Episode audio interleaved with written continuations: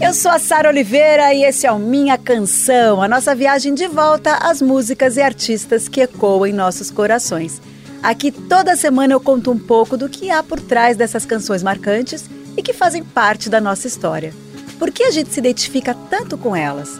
Quando essa música acaba virando nossa. Começa agora Minha Canção, com Sara Oliveira. Can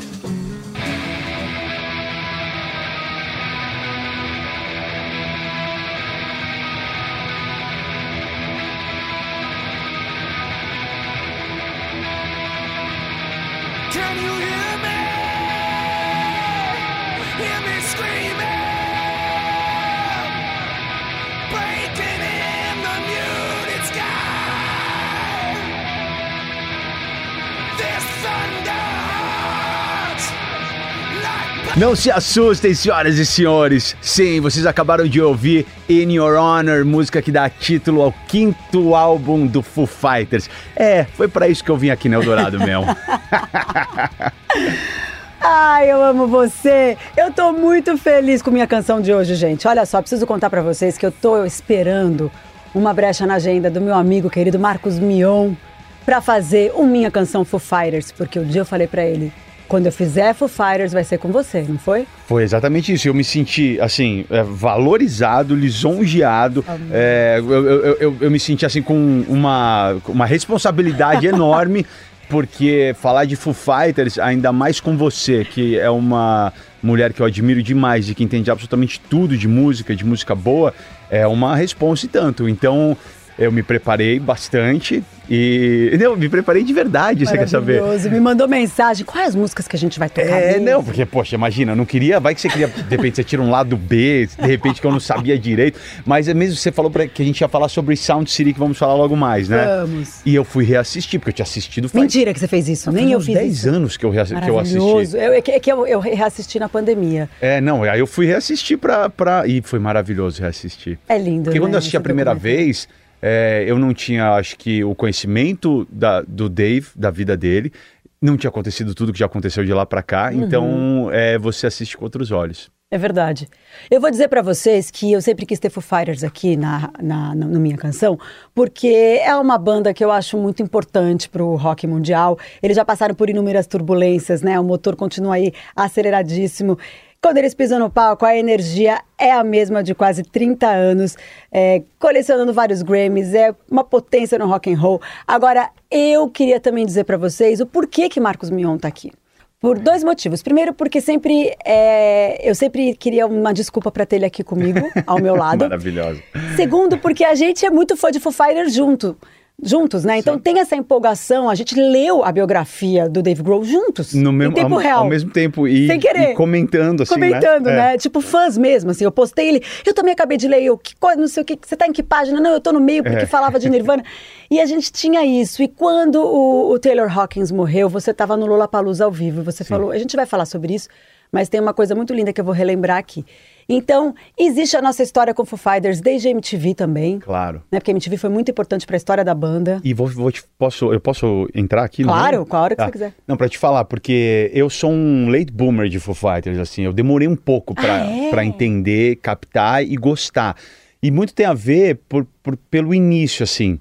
E, e aí depois, obviamente, indo a fundo na história da banda, eu entendi que eu não era o único. Teve muita gente, o Dave Grohl já falou sobre isso, ele teve muito backlash, assim, de, de rejeição Por de fãs Nirvana, por causa né? do Nirvana. Mais os puristas, porque tem essa coisa do Nirvana ser poesia. E, e o Foo Fighters é muito entretenimento. Exato. E tipo, como assim, cara? Você é o baterista, como agora você tá cantando, Isso, compondo e tocando isso. guitarra, entendeu? É, então, num prim... e como ele chegou muito engra... Zé Engraçadinho, né? Aqueles primeiros que ele fizeram muito Zé Engraçadinho, É. Big Me e tal. Eu lembro que eu, eu achei legal, porque eu achei bacana ele, é, como artista ver eles ousando e se arriscando nos clipes. Mas naquele primeiro momento não me, não me clicou, sabia? Não, não fui fisgado assim, nem musicalmente, nem conceitualmente. Eu achei que tava meio que deixando a dever pela história dele e do Nirvana. Tô sendo muito sincero aqui, tá? Não, maravilha. E é muito bom poder falar isso porque eu hoje ouço Foo Fighters todos os dias. Todos os dias eu ouço Foo Fighters. Então, é, para quem tá ouvindo e não conhece, ou tem algum tipo de receio, de pé atrás, vale muito a pena ir, ir a fundo, porque é uma banda que tem uma história e um frontman que tem uma história surreal, assim, é um dos grandes nomes da história da música mundial. E o que é mais legal de tudo é que ele se coloca na posição constante de, tipo, estar deslumbrado e não tá acreditando que aquilo tá acontecendo com ele. Isso é muito legal do Dave Grohl. Quando ele grava com o Paul McCartney, ele, ele, tipo fica, meu Deus, é o Paul McCartney. Só que ele é o Dave Grohl também, entendeu? Qualquer outro show que ele faz, lota Wembley, ele fica, meu Deus, isso tá acontecendo, não é possível. Então ele tem uma admiração e esse, esse ar de encantamento, de moleque conseguindo as coisas até hoje. E isso eu acho que é uma dádiva gigante, assim, porque é uma dádiva que anda de mãos dadas com a gratidão. É, e ele é um cara muito grato por tudo que. E ele deixa isso muito evidente, assim, pela vida dele. Você acabou de dizer o porquê que você está aqui. É, eu, tô arrepiada, porque eu faço um paralelo entre você e o Dave Grohl, né? Jura? Tá aqui no meu roteiro, assim como o Dave Deus. Grohl, o meu amigo Marcos Mion é daqueles que agregam gerações, pessoas das mais diversas tribos e estilos, um dos maiores, eu digo, o maior comunicador atualmente. Imagina. E aquilo que eu sempre falo, por que, que eu faço esse paralelo entre Dave Grohl e, e Marcos Mion? Porque é isso, é o deslumbre, mas eu acho que não é nem o deslumbre, é o alumbramento. Ele na música, você na comunicação. Então, eu realmente, quando eu pensei, falei, gente, como a gente vai falar de Dave Grohl? É o nosso labrador da música. E o Mion é o nosso labrador da comunicação, né? Tem isso mesmo, sabe por quê, gente? Carisma. Carisma, amores, deixa eu falar, ninguém compra. Carisma nasce com. Né? A gente nasce com carisma. E eu tô falando aqui com uma das pessoas mais carismáticas do Brasil e Dave Grohl, uma das pessoas mais carismáticas da música. E a gente vai agora começar esse especial lindo. Calma, calma, calma, pelo amor de Deus, você falou dessas coisas, eu tô aqui, eu tô sem chão, emocionado aqui com, com é, e, e muito, oh, meu amor, linda, e, e- e- nossa, muito tocado com essa sua, com esse paralelo e, e, esse- essa palavra alumbramento que você falou, ela é, ela é muito significativa, assim, Tô muito feliz, muito, muito obrigado, meu amor. E você sabe que a recíproca é toda verdadeira em termos de admiração, de carisma e de tudo.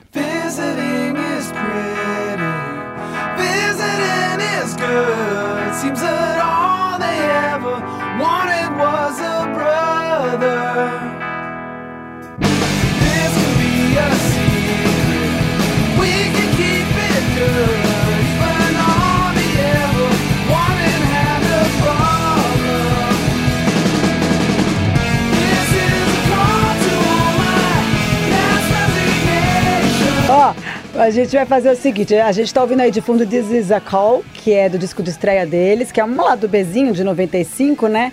Logo Sabe que depois. esse disco ele gravou inteiro sozinho, né? O Dave Grohl. Ele tocou todos os instrumentos, cantou, fez tudo absolutamente sozinho, porque é o que ele, que foi o que ele Tô aqui só dando as informações, tá? Que ele considerou claro. como o renascimento dele pós-morte de Kurt Cobain. Foi a maneira que ele conseguiu, né? res- Esse verbo que tá tão na moda, ressignificar isso, né? Depois da morte do Kurt Cobain. Ele foi convidado para tocar em várias bandas, né? De várias, Quem não tocar queria, bateria, né? né? Quem não queria? Mas aí foi lá, ele fez o que o Mion acabou de falar. Gravou tudo sozinho, foi o único integrante da própria banda, né? E, e poderia ter sido mais fácil para ele assumir como baterista. Ele tinha, ele teve um convite muito sério do Tom Petty, que é um dos maiores nomes da, da cultura americana musical. E ele era muito fã do cara. E ele falou não pro Tom Petty para seguir atrás do sonho do Foo Fighters. Você vê, e ele era novinho também, né? É, isso, isso conta também, né?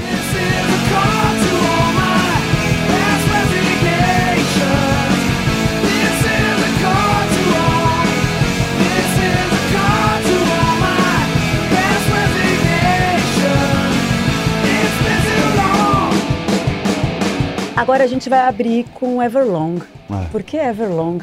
Não dá, né? Tinha que abrir com essa. Música, cara, é uma das grandes músicas de todos os tempos, cara. Tá no álbum The Color and the Shape de 97, segundo disco do Foo Fighters.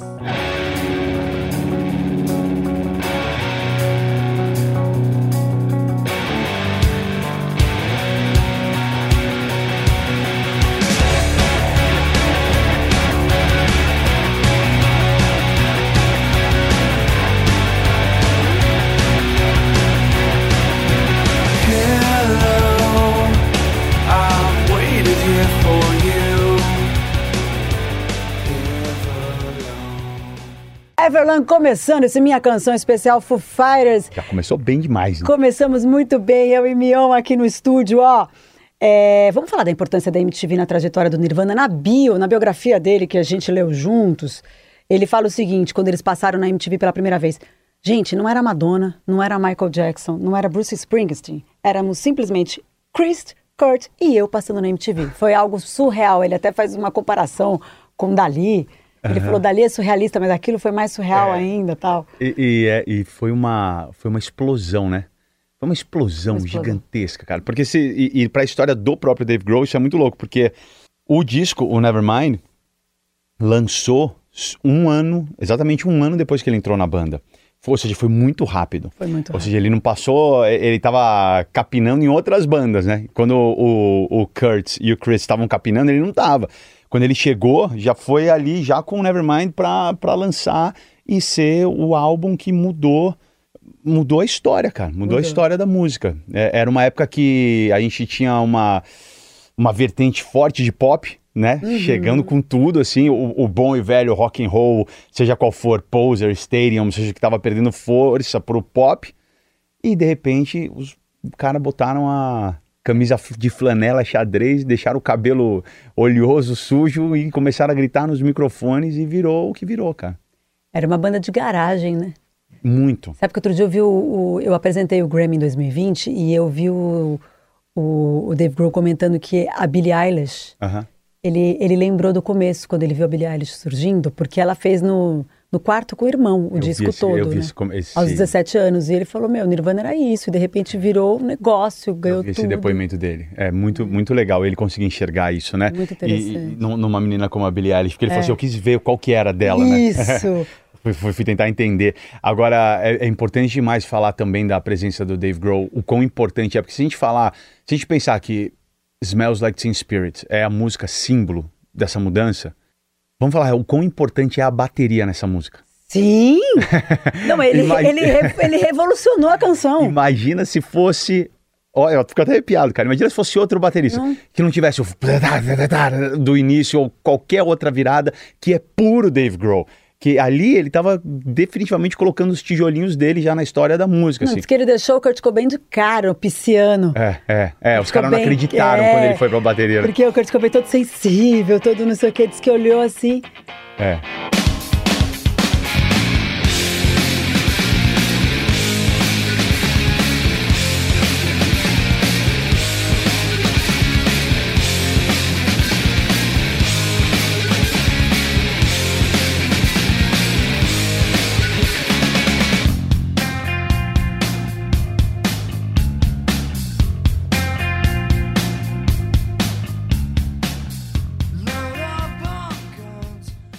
No acústico MTV, quando que é o, eu acho que foi o acústico mais importante, né, da Acho história da. MTV Mundial. É engraçado essa acústica. É engraçado porque daí eles querem tocar boa e eles querem tocar umas coisas lá do B e a galera da MTV meio assim. E daí como é que ele fazia pra tocar na bateria, né? Então, é engraçado por isso. Quem, se você ver a imagem, você colocar no muito bom, YouTube, é o- meu, bom. você vê o Dave Grohl, que é o cara mais. que balança a cabeça e bate, destrói a bateria. No acústico ele tá assim, se segurando tá se muito. E só, segurando. dando só com com a baqueta assim, uns. tic, tic, tic, tic. E você vê na cara dele que ele tá se segurando, ele tem que fazer uma virada, ele. Respira, tic, com rabinho de cavalo, cabelinho preso, assim, ele tava se esforçando muito ali naquele acústico, muito. Mas o Kurt queria fazer isso, né? Era uma coisa que o Kurt queria fazer no acústico, assim, dar uma, dar uma guinada de novos sons, de, que nem você falou, de covers é, in- inusitados, e tirar um pouco aquela quebradeira pelo qual eles eram reconhecidos. Não tirar, mas mostrar uma outra vertente, que a gente tem ali outro Kurt lado. Cobain, voz violão, a voz, pela, acho que pela primeira vez a voz do Kurt Cobain foi vista mesmo, uma voz linda, aliás, né? Linda. É. Gente, que, que, que perda. Ó, minha canção Nirvana tem dois episódios também, tá aí no podcast, em todas as plataformas, no YouTube. A gente falou da Bill, só que eu não falei o nome. Então, pra quem tá ouvindo, quem tá assistindo, enfim, é Dave Grohl, o contador de histórias. Tem audiobook e tem em livro. É demais. É, o que é mais legal desse, desse livro é porque ele é. São histórias, né? É. Né? Então, cara, e a vida desse cara é uma, é uma vida louca, uma vida maluca, assim. Qual é o momento que você mais gosta dessa Bill? Nossa, são, são, são. Tem alguns, assim. Acho que um, um que eu fiquei muito impressionado foi como ele começou a tocar bateria. Né, o, o quanto ele aceitava uns desafios que até a mãe dele meio que proporcionava pra ele em bares locais de jazz. Ele não tinha a menor ideia do que estava fazendo, mas ele subia e tocava quando era pequeno. Lembra disso? Ele conta isso no Lembro, início do, do, do, do livro e ele começou a se achar ali. E como ele não tinha uma bateria, isso pra mim é o mais impressionante. tá? Não, gente, eu também fiquei assim, com oi. Que ele aprendeu a tocar batendo nas almofadas de É, casa. Isso é. pra mim é surreal, assim. É muito lindo. Ele, ele é, é lindo, é lindo. Ele assistia eh, na TV a movimentação que os caras faziam. É, Não, nem assistia na TV, não. Ele ouvia, Ele ouvia. ele ouvia e batia na mesma hora em almofadas variadas e com isso ele foi aprendendo a tocar. Isso pra mim já é uma coisa assim muito mostra que o cara nasceu pra isso mesmo. Aí eu- um- uma passagem muito particular ao qual eu me identifiquei muito. E depois que eu li a biografia dele, eu me identifiquei muito com ele mesmo, Sarinha, muito assim. Que eu nunca tinha conhecido um outro cara, além de mim, que moveu mundos e inclusive compromissos profissionais gigantes para poder estar num evento da escola da filha. E ele conta essa Ah, história que ele, ele gente. muda uma data de um Isso é show. muito Marcos Mion mesmo. ele muda a data de um show da Austrália, tipo, sold out, mas era o dia do dance, da- do, do baile de, de pais Violet. e filhas da Violet, quando a Violet era pequena. Ele falou, cara, eu não posso faltar. Vai estar todas as crianças com seus pais, com seus pais normais, seus pais de, de terno ou de gravata, e só minha filha não vai estar. E vão falar, pô, porque o pai é roqueiro, não tá lá. E eu falei, eu tenho que estar, mas o show tá fechado, tá sold out. Ele, gente vai ter que arrumar uma desculpa, cara. Alguma coisa. Aí eu lembro que eles, eles inventam uma história, mudam a data, é, e ele pega o avião. E, e era uma coisa assim, mudaram a data para dois dias depois, assim. E Austrália Estados Unidos Não, era um gente, trâmite claro. gigantesco. Ele conta essa história no livro, é demais. Assim, ele, foi uma questão de pegar o avião, entrar no avião, chegar na cidade dele, ir até a escola, estar lá, né, para entrar com a filha no baile e correr de volta pro aeroporto para subir no avião para chegar na Austrália e fazer o show. E o mais legal é que todo pai sofre no final das contas é que ele conta que depois que ele tava lá, chegou, né, tava baforido, enlouquecido de, de jet lag, indo, atravessando o mundo. Depois que ele entra com a filha dele no baile, faz a entrada das fotos, ela fala: "Ah, tá bom, papai, agora eu vou com as minhas amigas". e aí ele ficou ali assim parado olhando, falando: "Nossa, tudo isso pra isso", ele falou: "Mas valeu a pena", porque a carinha dela nas fotos e tal e tal e A tal. sua tá com quantos anos? Donatella tá com 14. E é roqueira, criada no rock também. É. Criada no rock. Todos Eles, os meus os três são, eu sei. são. Desde pequenininho. Eu levo eles pra escola desde muito pequeno, ouvindo Não, Ramones. gente, eu lembrei aqui do tributo ao Taylor Hawkins, né? é, que teve a, a participação do Shane Hawkins e ele tava arrasando ali na bateria. E eu tava vendo ao vivo e o Mion tava fazendo o Rock in Rio. Aí quando eu vi aquilo, que eu vi, gente, Chrissy Hine do, do Pretenders, né? O, o- o Liam Gallagher do Oasis, Brian May, o Roger Taylor do Queen. Foi demais. É, é, o Lars Ulrich do, do Metallica, Brian Johnson do ACDC, Travis Baker do Blink-182, incrível. Josh Homme do Queens of the Stone Age e apenas Paul McCartney, que cantou pela primeira vez Oh Darling ao vivo. Ele nunca tinha cantado, tanto que Jura? nunca. Eu, não- eu assisti, mas não sabia disso. Então, porque não tá no YouTube. Aí, ah, você assistiu depois? Eu assisti depois. Mas O- depois eles tiraram por causa de direitos autorais dos Beatles. Hoje em dia não tem. isso. E eu gravei pra você. Eu tenho aqui, vou te, vou te dar depois. Eu gravei pra você duas coisas. O Shane tocando na bateria Nossa. e o Paul Ó. cantando Oh Darling pela Darling. primeira vez.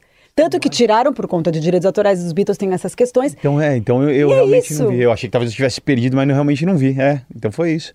Eu gravei pra você e te marquei pra falar para você ver, porque eu falei, ele tá tão enlouquecido que ele não vai ver. Cara, que demais. Aí eu marquei você pra ver o Shane Hawkins. Aí você escreveu, eu não acredito. Ai, aí foi a e coisa mais- nananã. foi lindo, né? Foi lindo aquilo. Aquilo, sabe o que foi mais lindo ali naquele momento pra mim? Eu, eu fico muito arrepiado, muito arrepiado de lembrar. O olhar do Dave. Ai, gente, pra ele, ele ficou cara. enlouquecido vendo. Ali no, no o- final, sabe? No, Nossa, no final, quando. Ainda tocando aquele- My Hero. Puta, cara, é muito emocionante. A gente vai voltar nisso pra tocar My Hero. Eu- só comentei isso porque é o seguinte. Eu, por que, que eu gravei isso pro Marcos? Porque eu pensei, gente, ele tá lá no Rock in Rio, ele não vai ver.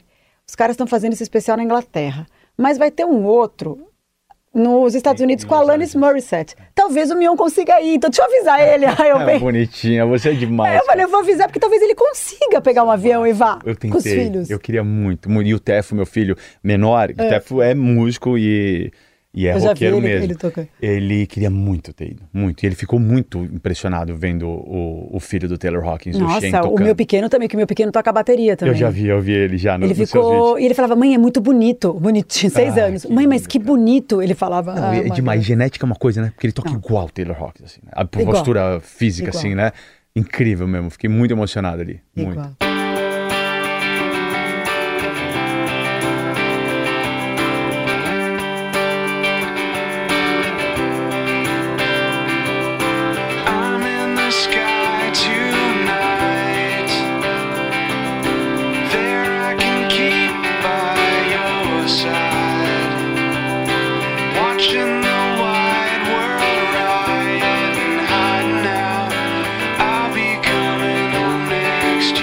gente não para de falar, né? Mas a gente tá ouvindo aí de fundo Next Year, né? Linda música. Essa música é linda, esse lado melódico do Foo Fighters tá no There's Nothing Left to Lose, de 99. Olha só, você falou dele como compositor, acho isso excelente a gente lembrar. A gente vai tocar Learn to Fly, que tem uma composição muito bonita, né? Tem uma história muito boa nessa, Conta. dessa, dessa, dessa música que ele conta assim, as- porque essa é uma letra que acaba atingindo as pessoas de formas muito díspares. Cada um. Ai, sim, isso. Cada um tem uma interpretação maravilhosa, porque learn to fly, aprender a voar. Então as pessoas é, se identificam com momentos de transição, ritos de Transmutações, passagem. né? É, que eu aprendi a voar, eu bati minhas asas, eu conquistei as coisas, eu superei. Aí ele tava dando uma entrevista, o cara perguntou, "Pô, essa letra tão profunda, tão mágica, né? De onde você tirou e tal. Ele falou, cara, eu tava fazendo aula para aprender a pilotar avião. então eu Simple eu tava learning to fly, eu tava aprendendo a, a voar pilotando avião. Ah, Mas aí é o poder da música, né? Que cada um tem uma interpretação diferente. É, um pega pra si, isso é tão bonito, É lindo, né? isso pra mim é das Porque é aí que a, que a música, ela realmente tem esse poder de mudar a vida de alguém, né? Uhum. E ela dá um clique. Tem canções que dão cliques na sua vida, que são aquela coisa que você fala. É é a chave. Pra mulher acontece isso muito também, você sabe? Tem cenas de filmes, tem cenas de, de séries, mas música é uma parada muito profunda, assim, que você fala, olha, eu nunca tinha pens... nunca tinha ouvido essa música dessa forma. e bateu pra mim. Eu, eu concordo com você. Eu tenho na minha vida. E decisões são as tomadas mudanças. a partir disso. Mas eu- esse vídeo, essa explicação que o Mion acabou de falar tá, na- tá no YouTube. É muito divertido ele falando. e tá também em There Is Nothing Left to Lose, que Learn to Fly acho que foi um, das dos clipes que eu mais chamei eh, no disco. É verdade, cara.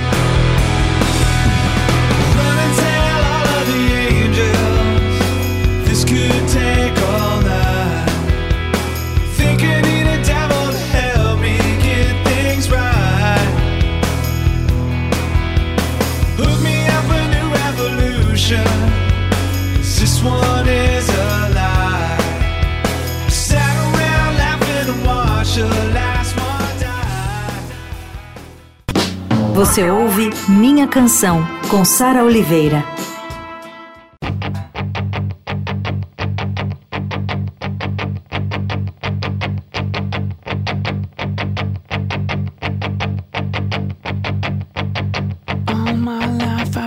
For something. Something never comes, never leads to nothing. Nothing satisfies, but I'm getting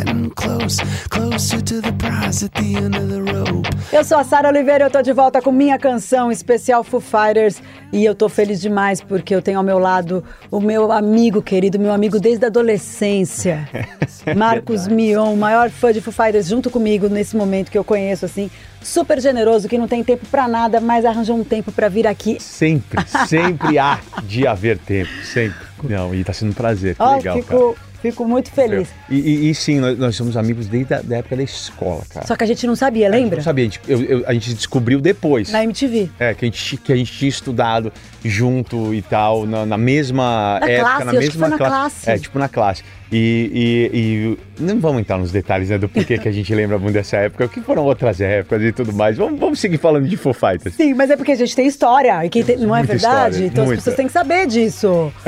tem história. E eu, eu sempre acompanhei, ele sempre acompanhou. Isso é tão bonito. Só que eu não via você desde 2019, porque a gente se falou muito. tudo isso? Mas a gente se falou muito na pandemia, porque a gente fez live Verdade. juntos. E, e- e eu fico te enchendo que eu queria um projeto pra gente fazer junto, né? Pra fa- falar sobre música, né? Gente, mas eu vou fazer. Ai, mas eu, eu fico te enchendo o tempo inteiro com Vamos. isso, né? A gente tem que conseguir uma hora fazer. A gente vai se assistir aqui. Isso aqui que a gente tá fazendo Então, agora. A gente É. vai se assistir, aí a gente vai falar: olha, vambora, vamos fazer, quero muito. Ai, ai, ó, você é generoso demais. É, a gente tava fazendo a produção desse especial e daí eu mandei pra ele uma seleção. Eu falei assim: tá aí o que a gente vai tocar, tal, porque ele super se interessou pra entender o roteiro, né? Porque além de tudo é Caxias, é dedicado Aí ele falou pra mim, tá faltando a minha preferida, Sarinha. These Days. One of these days, the ground will drop out from beneath your feet.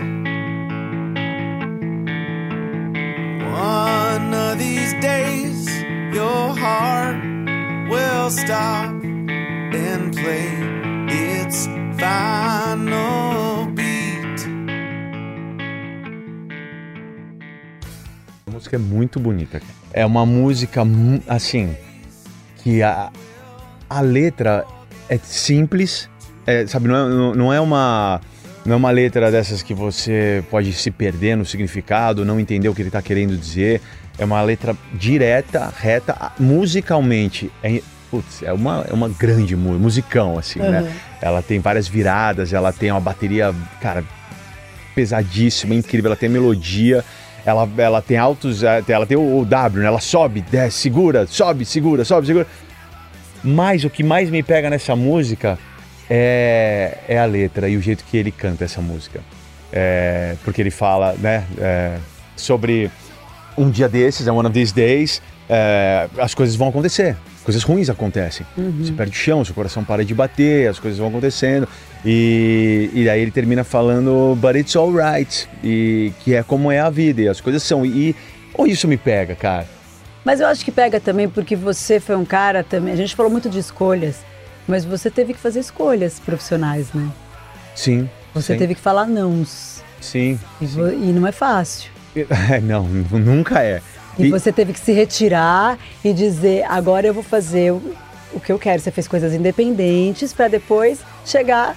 É, é porque eu tenho uma coisa importante falar disso. Falar não é difícil, mas falar sim também é difícil. Cara. Muito. Falar sim também é uma, é uma assumir um compromisso e principalmente assim, graças a Deus as coisas caminharam na minha vida dessa forma e hoje esses sims eles englobam muita coisa e são sims muito grandes assim que, que determinam a minha vida, a vida da minha família, determinam os próximos passos de muitos anos do que eu vou produzir como artista, do que eu vou deixar como legado, do que da influência que eu vou dar para a minha família, para os meus filhos. Então esses sims, eles têm que ser muito bem pensados também assim e, e são difíceis também.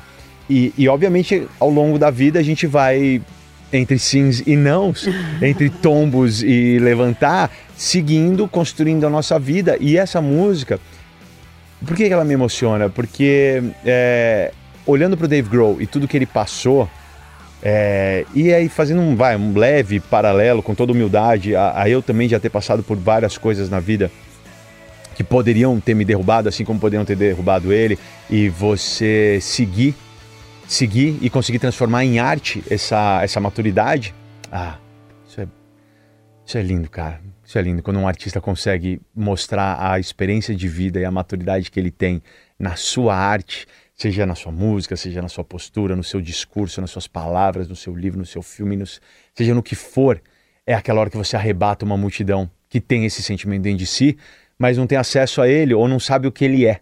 Mas quando vê alguém falar num vídeo ou cantar numa música, fala: Nossa, é exatamente isso que eu sinto. É exatamente isso. E isso, de certa forma, muitas vezes liberta as pessoas. Opa! Liberta as pessoas de uma culpa, de uma dor, de um arrependimento, de, de uma saudade, de, uma, de um trauma. Então a arte é. A arte salva, cara. A arte salva. E tem uma música agora que eu acho que comprova isso, que é My Hero, né? E ganhou outro significado completamente. Né? E, e eu acho, a gente vai tocar agora e ganhou um outro significado, principalmente com ele tocando junto com, com o Shane, que a gente falou agora, o filho do Taylor Hawkins no Mas no é legal a tributo. gente voltar no, no- no- meio que no significado original dela, que é, foi uma época ali logo pós é, assassina- é, suicídio do Kurt, fim do, do, do, do Nirvana.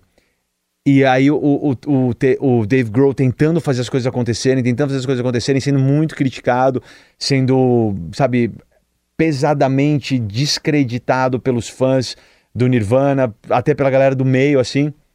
E essa música, ele fala que ele escreveu ela sem pensar no Kurt, em nenhum momento. Mas quando ele começou a cantar, e ele via a reação das pessoas, e todo mundo começou a falar: caramba, essa música é, É pro Kurt. é pro Kurt, né? E ele falava. Aí ele falou, cara, eu consegui acessar um lugar dentro de mim que eu nem sabia que eu estava acessando. E sim, ela tem tudo a ver com, com o Kurt. E olha que lindo que ele fala, é, There goes my hero, he's ordinary. É, Né? Que é bonito isso, né? bonito pra caramba. Ele é um cara normal, ele é um cara... Com medos, com culpas, com, né? com depressão, com tudo que todos os seres humanos, entre aspas, regulares, entre aspas, uma palavra que eu odeio, mas para deixar claro, normais, é, sofrem, né? É isso aí. E uma mente genial como aquela. É isso aí. Ou até também o Dave, cara. Também, Mas não, eu acho que My Hero humaniza Muito. os heroes, os heróis, né? É É, muito bonito isso. E você falou uma coisa muito bonita na, no Lollapalooza. A gente falou agora da, da morte do Taylor, que foi super difícil e tal, e você estava esperando com o teu filho, né, para Uhum. ver o show pela primeira vez do Foo Fighters. Você falou assim, hoje é um dia em que nós, apresentadores, vamos falar como profissionais, mas, também- mas também como fãs. Porque a vida é assim como a música, nos causa as mais variadas sensações.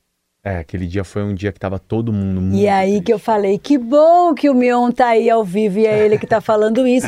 Porque tem que falar com a verdade que é, é muito triste para todo mundo, né? A gente passou por tantas é, é, perdas de, de- de heróis que na época de, de MTV também que a gente tinha que noticiar. E no meu caso a Cássia foi um negócio que eu- é inesquecível para mim. Eu era muito nova, eu tinha 21 anos. Imagino. E foi o último registro dela em vida lá, foi o Luau, e eu falava, como é que eu vou falar que ela morreu? Me chamaram para ir fazer o... Que Isso é uma coisa pesada mesmo. É né? muito pesado. Porque, ok, temos ali a, a obrigação profissional de dar a notícia, mas somos seres humanos, fãs, amigos. Eu lembrei quando o Michael Jackson morreu, É. que a MTV queria que eu entrasse pra falar, por ser fã do Michael Jackson lá dentro, todo mundo sabia que eu era muito fã do Michael Jackson e tal. E, e eu não consegui. Não consigo. Eu me recusei, cara. Eu me recusei. Eu falei, eu não vou conseguir. Eu não, tenho, eu, eu não queria chorar. Eu senti que eu tava já com aquela ebulição aqui. eu- e, e- e- e naquela época eu ainda muito jovem também não lidava muito bem com as minhas emoções. De frente de hoje, que eu choro toda semana na TV. Mas é, e eu não, eu não quis. E eu, e eu lembro da, da, da, da Cris, do Zico, falando comigo, falando, cara, mas você é um maior referência, todo mundo sabe o quanto você é fã e, e vai ser bom para as pessoas ouvirem de você, para verem a humanidade, a verdade. Eu falei, eu não vou, eu não vou. E eu não fui, Olha só. não fui, Mas agora do Taylor você foi lá e falou. fui. E a gente conheceu um dos caras mais doces do showbiz, que é o Taylor Hawkins, né? Que tocava com muita paixão, enfim. A gente vai ouvir agora então My Hero, que tem ele na bateria destruindo. E na sequência tem Times Like These. Ai, tem dois clássicos que eu Demais. amo, dois hits.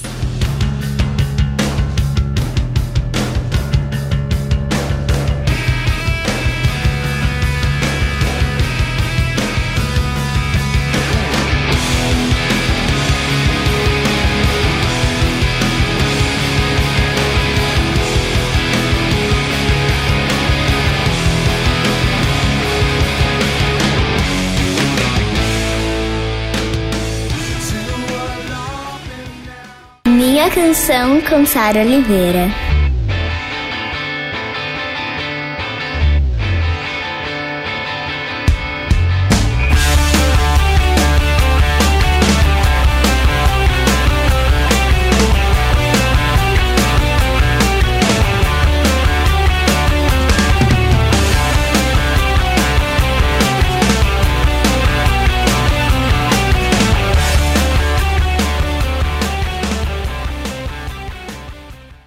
Like This, essa eu anunciei demais também em 2002, que é do One by One. Antes teve My Hero, que a gente falou tanto dessa música.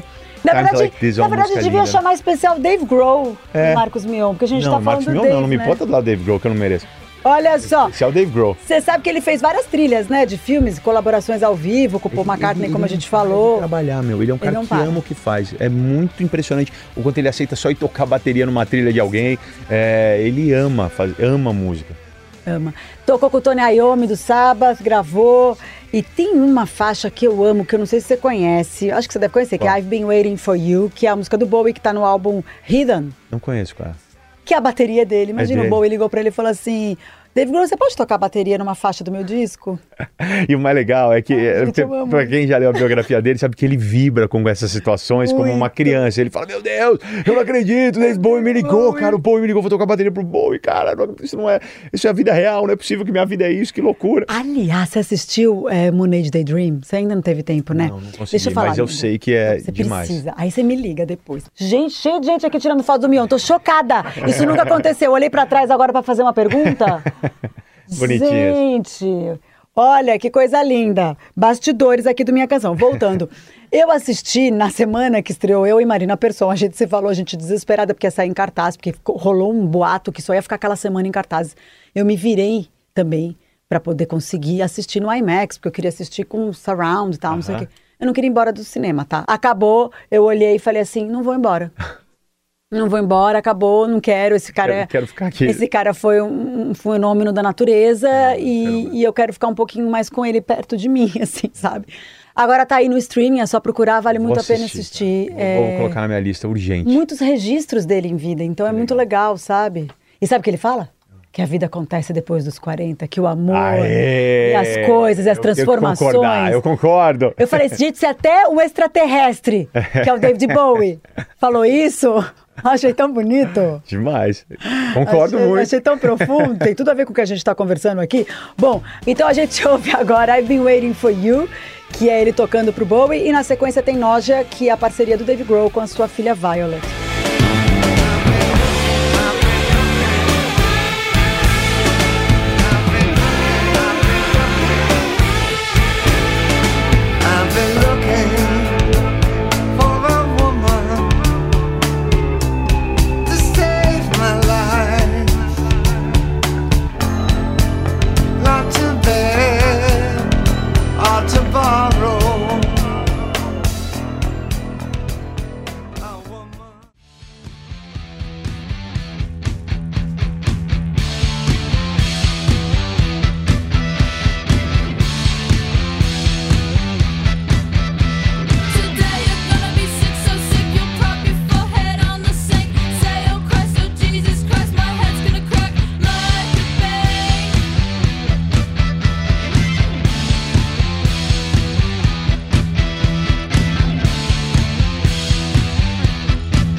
Minha canção com Sara Oliveira. Sound City.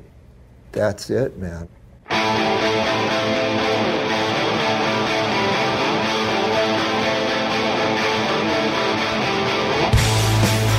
Marquinhos, eu queria falar da importância de Sound City. Vamos falar um pouquinho esse documentário que você reviu, maravilhoso para estar aqui no programa comigo, que resgata a história do estúdio Sound City em Los Angeles, nos Estados Unidos, onde foi gravado álbuns antológicos, História inclusive o Nevermind do Nirvana que a gente falou tanto aqui. Eu acho lindo porque o documentário tem um tom super afetivo, né? Acho que é um, para quem não sabe, é um projeto independente de Dave Grohl. Ele foi lá e pagou tudo, ele que fez. é. E, e daí tem tipo Ele dirigiu, dirigiu, ele- escolheu trilha, gravou tudo, os- os artistas. roteirizou. Você vê que legal, um cara muito inquieto, muito assim. legal. Um cara, um cara que. Ele é para além da música, né? É, cara, ele, ele ama a arte, ele ama música. E ele sabe hoje um pouco também do poder que ele tem, de que se ele vai assinar uma direção de documentário, vai ter uma multidão que vai assistir, né? Isso é legal. Como eles fizeram o filme de terror maravilhoso, né? foi, foi incrível, sensacional. Mas é, a importância do Sound City é gigante pra música. Muita gente não sabe, nem saberia. Eu não saberia se não fosse por causa dele. Isso é importante, né? Eu assisti porque era o Dave Grohl. Agora, ó, tem depoimentos de funcionários desse estúdio, né? Do Sound City. Vários artistas como Josh Homme, Neil Young, Tom Petty, que você comentou aqui. O Neil Young é muito fã do Dave Grohl, assim como Paul McCartney. É Eu acho isso o máximo. O Bob Dylan, tá? Que não fala de ninguém. Se você fizer uma pesquisa, tem ele elogiando o Dave Grohl. Então, beijos pra vocês que às vezes reclamam do, do, do Foo Fighters por conta do Nirvana, os puristas. Gente, até o Bob Dylan ama o Dave cara, Grohl. hoje, Young. hoje em dia isso é muito separado e é bom falar. é Nirvana, Nirvana, ok. Passa a régua, fecha. Claro, mas Abre outra, é, como é que fala? É dois barra travessão, outro parágrafo, tudo, é, abre é Foo. Fighters e é e uma acho legal parada. porque o Dave Grohl tem essa noção, então isso fica, ele é muito tranquilo quanto a isso, né? Eu acho que ele tem bem essa Hoje ele noção. é, hoje ele é muito tranquilo. é, antes E- ele e- tinha receio porque ele foi muito bombardeado, mas, Mas já são muitos anos de Foo Fighters é, também. tem isso, é muito E, e- e é realmente um cara muito respeitado e amado, assim, por, por todos. Olha a lista das pessoas que você Fleetwood falou. cara. Mac também, né? É. Eles participam. Fleetwood Mac que começou no Sound City, né? Começou no Quer Sound dizer, City. que- começou não, né? Essa versão que a gente conhece com a Stevie Nicks. Ai, eu Buckingham, amo. que- Eu amo essa mulher, gente. É, e que, é, essa história é maluca, né? Essa Bom. história tá, tá- tá no documentário. Tá Os no caras do, documentário, do conta Fleetwood aí. Mac queriam. Eles estavam precisando de um guitarrista. E aí lembraram do Buckingham, que era o cara que, é- que era um guitarrista e também era envolvido com o Sound, com o Sound City. Fizeram um convite pro cara entrar de guitarrista na banda. Ele falou: Ah, mas eu sou um duo com a minha namorada, que era Steve Nicks. Uhum. Que eles já tinham feito um disco chamado Buckingham Nicks, que não tinha sido. tinha feito Uhum. muito sucesso, mas ali pra galera do meio era, era conhecido. E aí o Fleetwood Mac sentou, pensou a respeito, quis conhecer ela, chamaram pra eles fazer uma jam e aceitaram o combo. E aí veio o Fleetwood Mac pós Steve Nicks, que é, eu acho que foi quando eles realmente explodiram e tiveram o reconhecimento mundial e eterno, né? E até hoje. Mas foi tudo ali meio nos bastidores do Sound City que aconteceu. Maravilhoso. Eu não conto isso no minha canção Fleetwood Mac. Quem tá contando isso agora é o Mion. Mas você pode ouvir, porque tá na temporada passada, não é? Mas eu tenho certeza que Eu você tem... conto? Aquariana muito louca! Eu conto isso então, ainda. pe- Gente, você sabe que eu tenho. A gente deixou meu. Mas eu sou tão doida porque é tanta informação que eu fico achando que eu tô ouvindo pela primeira vez. Já, você já falou tantas vezes Não, eu cheguei pro Djavan e falei assim pro Djavan: linha do Equador é a sua, le- é sua letra. Aí ele, não, a letra é do Caetano. Eu falei, não, não, peraí, a melodia é sua e a letra é do Caetano. Não, não, não. A letra é sua e a melodia é do Caetano, Djavan. Ele, não, não, Sarinha, é ao contrário. A letra é do Caetano a melodia. Eu falei, como assim? Mas é. é, eu- se eu tivesse mais alma pra dar, eu daria. Isso é muito Djavan. Ele falou, sim, o Caetano fez pensando em mim. eu, eu. Então tá bom. Eu javaneei aqui. Javaneando. Mas ele é aquariano como eu, né? Então ele até ficou na dúvida na hora. A gente foi muito divertido.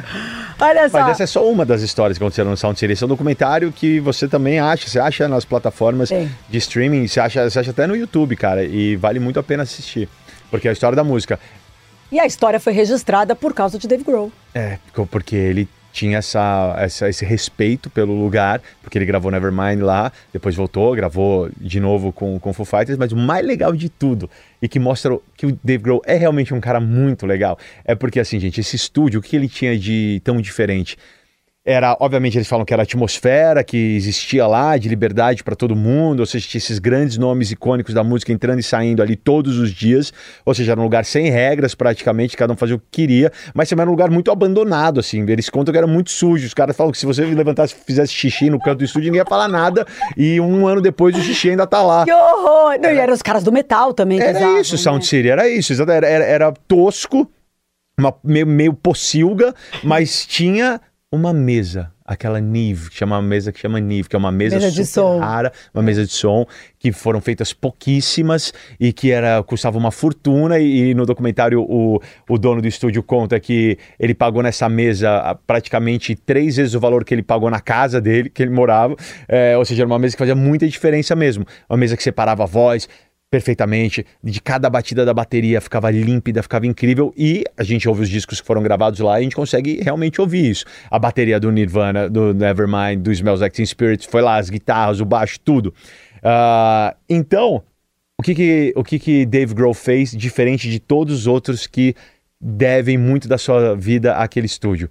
Como quando tudo começou a ficar digital, o estúdio foi perdendo força, ninguém mais queria gravar on tape, né, na, na, na fita, e aí, obviamente, as coisas foram acontecendo e o estúdio acabou fechando, em torno de 2011. 2011. Aí o que que Dave Grohl fez?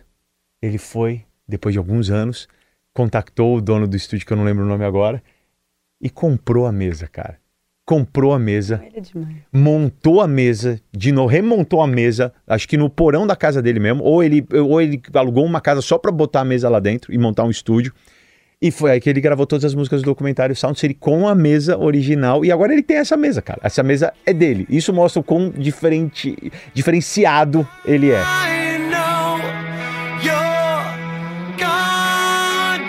E a gente ouve aí de fundo. From Can to Can't, You Can Fix It. São duas músicas. Lindas. Parceria do Dave Grohl com Taylor Hawkins e Rami Jaff. Steve Nicks maravilhosa nos vocais, né? Então a gente vai ouvir agora de fundo From Can to Can't, Que é com o Corey do Slipknot. bem lembrado. I will draw my line.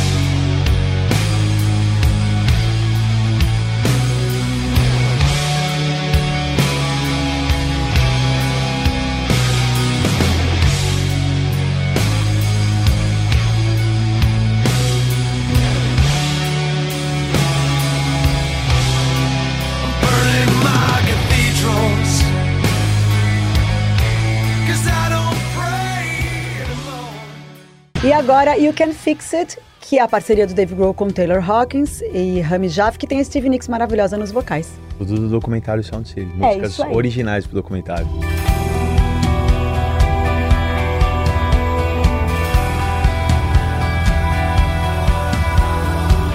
We don't talk much about it. It goes back so many years. All the times we almost didn't make it. We stayed clear. Dancing with the devil. Call it respect. Call E eu vou, eu vou encerrar com uma música chamada Best of You, que eu acho lindíssima. É das minhas preferidas. E eu queria dizer que ele fala o seguinte: I've got another confession to make. I'm your fool. Everyone's got the chance to break holding you. Uh, were you born to resist? I've got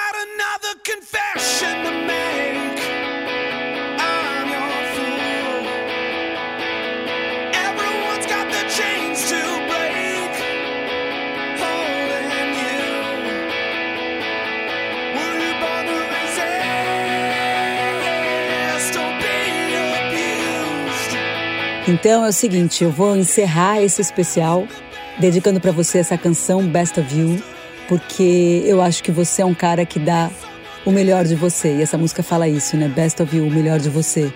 Em tudo que você faz. E, e como a gente se conhece há tantos anos, te acompanhar e ter você por perto de alguma forma, pra mim, é muito bonito. E ver você brilhando na televisão toda semana também, dando o melhor de você. E você estando aqui, sabe, driblando tua agenda pra estar aqui comigo também, fico lisonjeada. E adoro quando, quando Dave Grohl fala assim nessa canção, I'm, a- I'm your fool. E eu sou, eu sou louca por você, meu amigo, sou muito sua fã, tá? Eu, eu- eu não mereço tudo isso. Não E mereço por essas todos palavras, esses né? anos, ser o meu amigo leal, maravilhoso, que ama música como poucas pessoas que eu conheço. E que dá o seu E melhor até é, pra sua família também. Então, muitos beijos. Muito obrigado, meu amor. Muito obrigado mesmo, tá? Foi, foi, foi demais. Eu podia fazer isso aqui toda semana com você. foi incrível. Parabéns por tudo. Você, você que resiste. Você que é um exemplo. Você que é uma referência para tudo que é musicalmente relevante, importante e continua sendo essa essa força desde sempre, desde desde épocas de de disque, de nossa, de tanta coisa que a gente já viveu, né? Parabéns. Amo você e tô sempre aqui pra você. The best of you!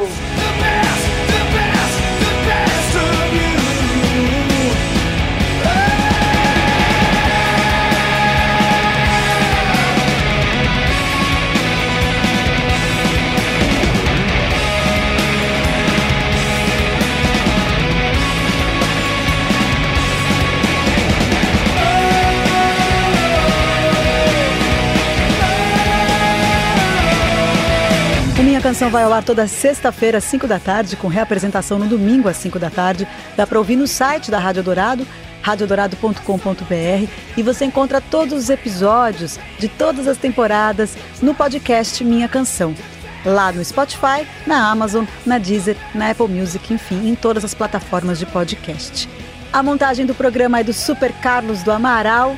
Eu divido a produção e o roteiro com meu querido Felipe de Paula e os vídeos que você vê no meu Instagram e no meu canal de YouTube são feitos pelo Gabriel Ribeiro.